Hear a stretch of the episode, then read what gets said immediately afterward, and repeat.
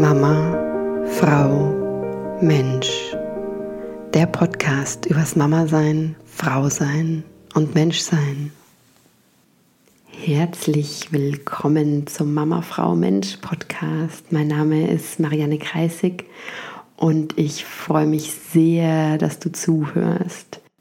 Dating Quickies Nummer 12 und heute mit der Frage, nach dem wievielten Date solltest du eigentlich Sex haben und sollte es eigentlich ein sollte überhaupt geben?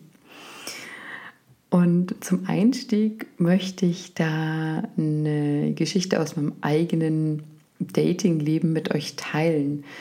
Und zwar, ich habe letztes Jahr einen Mann gedatet. Wir haben uns zuerst ähm, ja, auf einen Kaffee getroffen, haben uns da recht gut unterhalten und dann tatsächlich gleich abends nochmal habe ich ihn eingeladen auf einen Tee bei mir zu Hause, wo dann auch mehr draußen standen ist und wir Sex hatten.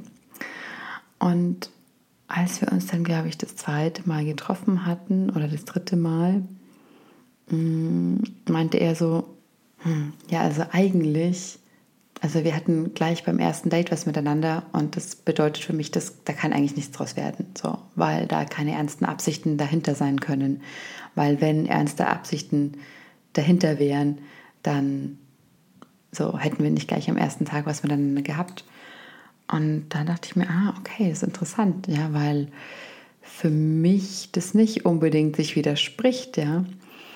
Ich aber sehr wohl sehe und sehr viele Dating-Ratgeber auch sagen, warte erstmal ab.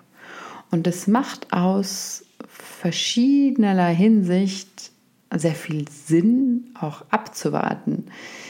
Hm, ich möchte nur gleich, um auf die Frage, auf die Anfangsfrage einzugehen. Also es wird keinen großen Spannungsbogen geben, sondern die Antwort ist schlicht, schlicht und einfach, meiner Meinung nach sollte es kein sollte geben, weil für jeden ist es anders.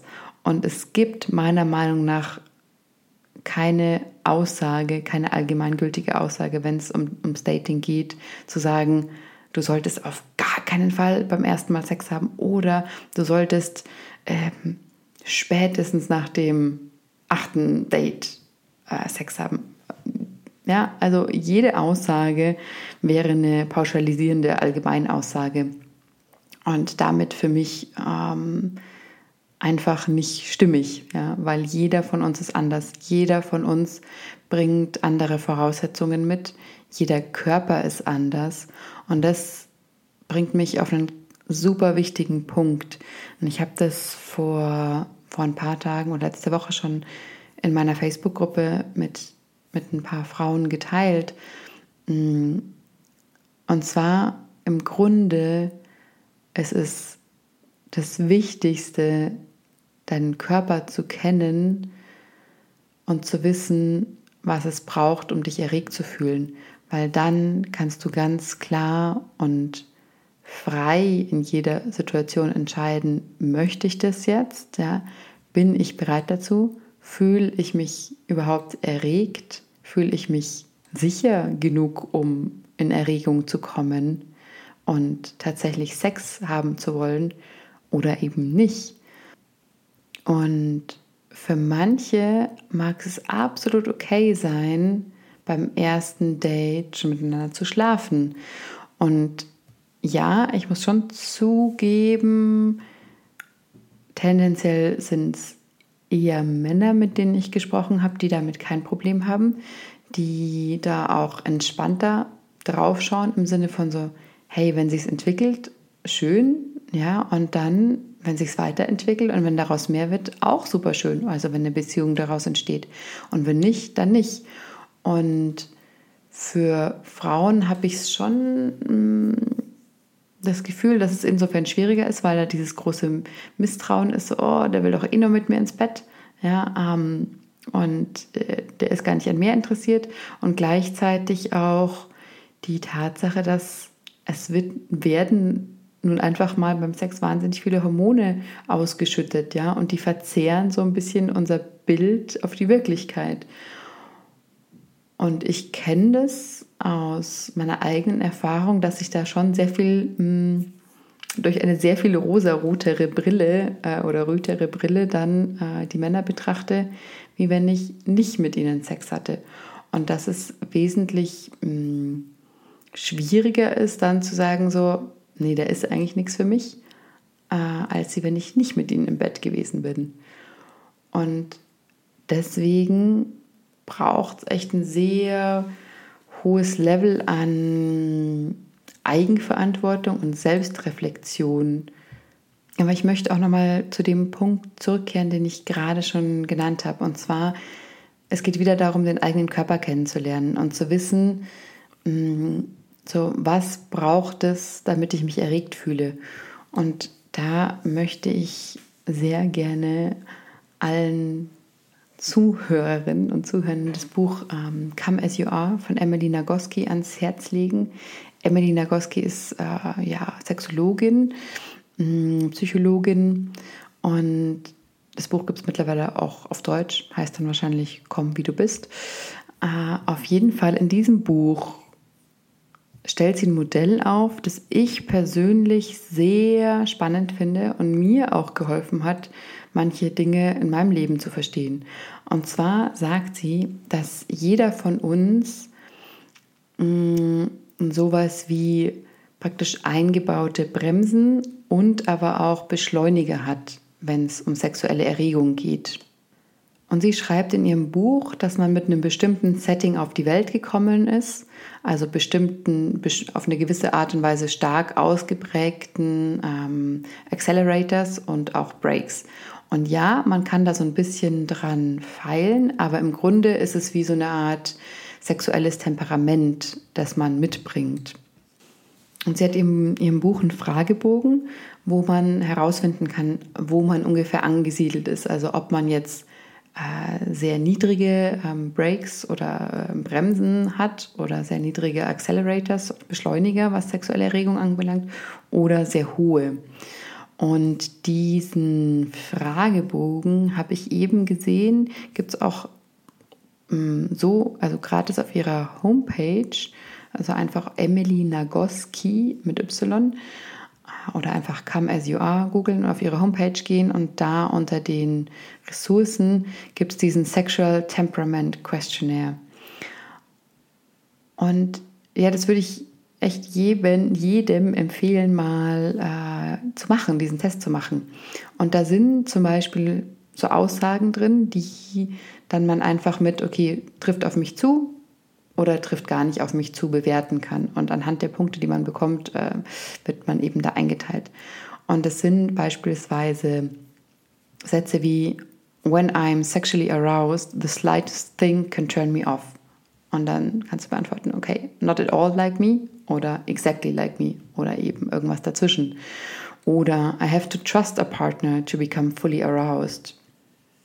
Oder if I'm worried about taking too long to become aroused or to orgasm, this can interfere with my arousal.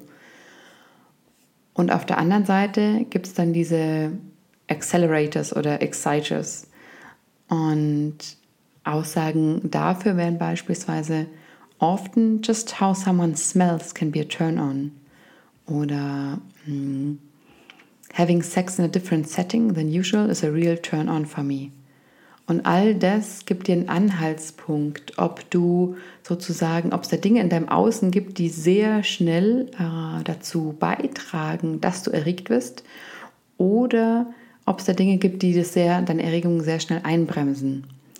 Und für mich war es eine wahnsinnig wichtige Erkenntnis herauszufinden, okay, es gibt einfach extrem viele Dinge, die meine Erregung beschleunigen und sehr wenige Dinge, die meine Erregung bremsen was dazu führt, dass ich sehr schnell mit jemandem Sex haben will, wenn ich das Gefühl habe, die Chemie stimmt, dann gibt es für mich eigentlich keinen Grund, der da dagegen spricht, wenn das natürlich für mein Gegenüber auch stimmig ist. Ja, es muss immer von beiden Seiten äh, da sein.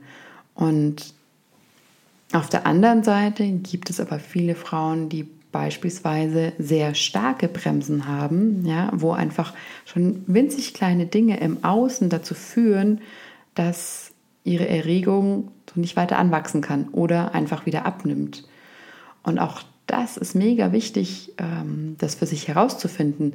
Denn erst wenn du das weißt, ja, kannst du im ersten schauen, dass das Setting stimmig ist, ja, dass du einfach dieses Setting kreierst, was du brauchst, um dich erregt zu fühlen. Und du kannst es natürlich auch kommunizieren, ja. Und das ist eben der zweite wichtige Schritt. Und klar, es ist definitiv eine Überwindung, darüber zu sprechen und auch mit einem Date darüber zu sprechen. Aber wenn du jemanden datest, wo du merkst, wow, der steht auf dich und du auch auf ihn, aber trotzdem bist du noch nicht bereit, dann macht's halt echt super viel Sinn, wenn ihr euch schon ein paar Mal gedatet habt und er vielleicht darauf wartet, dass da mehr passiert. Und du das im Grunde ja auch willst, aber wenn der Moment dann da ist, halt einfach nicht erregt bist, dass du dann wirklich den Mut, sozusagen den, ja, den Mut fasst und deinem Gegenüber das einfach sagst, ja, ihm halt wirklich einfach sagst, so hey, damit ich, damit ich mich da wirklich reingeben kann, brauche ich einfach bestimmte Dinge. Und dann könnt ihr das eben gemeinsam diesen Rahmen schaffen und dieses Setting schaffen, was es braucht. Also, um nochmal zu meiner Eingangsfrage zurückzukehren, meiner Meinung nach gibt es kein sollte bei dieser Frage, wann sollte ich Sex haben, wenn ich jemanden date. Es ist einfach typabhängig. Und je besser du dich kennst und deinen Körper kennst, desto weniger brauchst du dich dafür verurteilen, dass bestimmte Dinge so sind, wie sie nun mal sind. Denn ja, äh, man kann sich in alle Richtungen verurteilen. Man kann sich verurteilen, weil es zu schnell geht, wie in meinem Fall, oder man zu schnell vielleicht vermeintlich zu schnell Lust hat oder genau andersrum, ja, weil man das Gefühl hat so, puh, äh, ich brauche einfach ewig, ja, ähm, um mich erregt zu fühlen. Alles, ja, alles ist schon gut, so wie es ist. Es geht einfach darum, sich selbst kennenzulernen und zu wissen, wo man auf diesem breiten Spektrum steht. Ja, und ganz egal, ob du dich an einem dieser Extreme befindest oder irgendwo in der Mitte, hey, es ist alles, es ist einfach echt alles gut so, wie es ist. Was ich aber definitiv noch hinzufügen möchte, weil es eben meine eigene Erfahrung ist, falls du jemand bist, der sehr schnell Lust empfindet und sehr schnell auch Sex haben möchtest, dann nochmal diesen Appell an deine Eigenverantwortung. Also wenn du wirklich entscheidest, das zu tun, dann sei dir auch bewusst, dass es vielleicht einfach eine einmalige Sache ist und dass da nicht mehr draus wird und dass nur die Tatsache, dass du mit jemandem im Bett warst, nicht bedeutet, dass da mehr draus werden muss, auch wenn du dir seine Beziehung wünschst. Es kann einfach sein, dass es nicht passiert.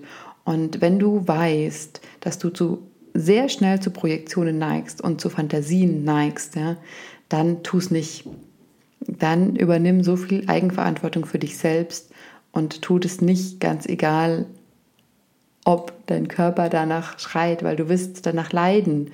Und wenn du das schon vorher weißt, dann rate ich dir sehr, das nicht zu tun. Wenn du aber in der Lage bist, damit umzugehen, ja, wenn du sozusagen herauszoomen kannst, wenn du diese größere Perspektive einnehmen kannst und auf dich runterschauen kannst und sagen kannst, okay, boah, jetzt nachdem ich echt geilen Sex hatte mit, mit diesem Mann, ähm, gibt es da einen Teil in mir, der fantasiert jetzt gleich über die Zukunft, gemeinsame Zukunft und Kinder und was auch immer. Aber ist okay, der soll mal fantasieren, weil der Rest von mir, der weiß, dass es halt einfach wahrscheinlich nicht passiert und dass es äh, jetzt Projektionen sind, die meiner Fantasie entspringen, aber die nichts mit der Wahrheit zu tun haben. Mm dann, wenn du in der Lage bist, das zu tun, wenn du dieses Herauszoomen wirklich gut beherrschst, ja, und wenn du in der Lage bist, dich in deinen Emotionen halten zu können, dann, ja, go for it. Also, warum nicht? Nur, wie gesagt, es erfordert echt ein hohes Maß an Eigenverantwortung und ich habe das letztes Jahr auch gelernt, mit jeder Datingrunde mehr und ich habe mir sehr gut überlegt, so möchte ich das jetzt? Möchte ich Sex mit dieser Person haben oder nicht? Und Ich habe mich tatsächlich oft dafür entschieden, aber ich konnte mich eben auch halten. Ich konnte die Emotionen, die danach in mir aufkamen, ob das jetzt nun Enttäuschung war oder Wut oder Trauer, ich konnte sehr gut mit denen arbeiten und ich habe die als Chance gesehen, mich da auch zu befreien. Deshalb lerne dich da selbst kennen. Und wenn du noch überhaupt gar nicht weißt, wo du da stehst, weil du gerade am Anfang deines Dating-Abenteuers bist, dann gönn dir eine gute Lektüre. Come as you are, Emily Nagoski. Insgesamt ein tolles Buch, auch für Männer. Und nicht nur wegen diesem Modell, sondern da stehen auch ganz viele andere tolle Sachen drin. Jedenfalls wirklich dieser Punkt von, ja, erforsch dich selber. Denn alles, was du jetzt machst in dieser Dating-Phase, das wird dir so sehr auch in deiner späteren Beziehung zugutekommen. Wenn du weißt, wie deine Erregung funktioniert, wenn du weißt auch, ja, was in deinem Körper abläuft, das ist unglaublich wertvolles Wissen, sowohl für dich selbst, aber als auch für deinen zukünftigen Partner. Denn wenn du das kommunizieren kannst, ja, dann können ganz andere Dinge entstehen, dann könnt ihr gleich auf eine ganz andere Ebene gehen. Ja, also ich wünsche euch allen da draußen viel Spaß beim Daten, ob mit Sex oder ohne. Habt eine echt tolle Zeit. Alles, alles Liebe.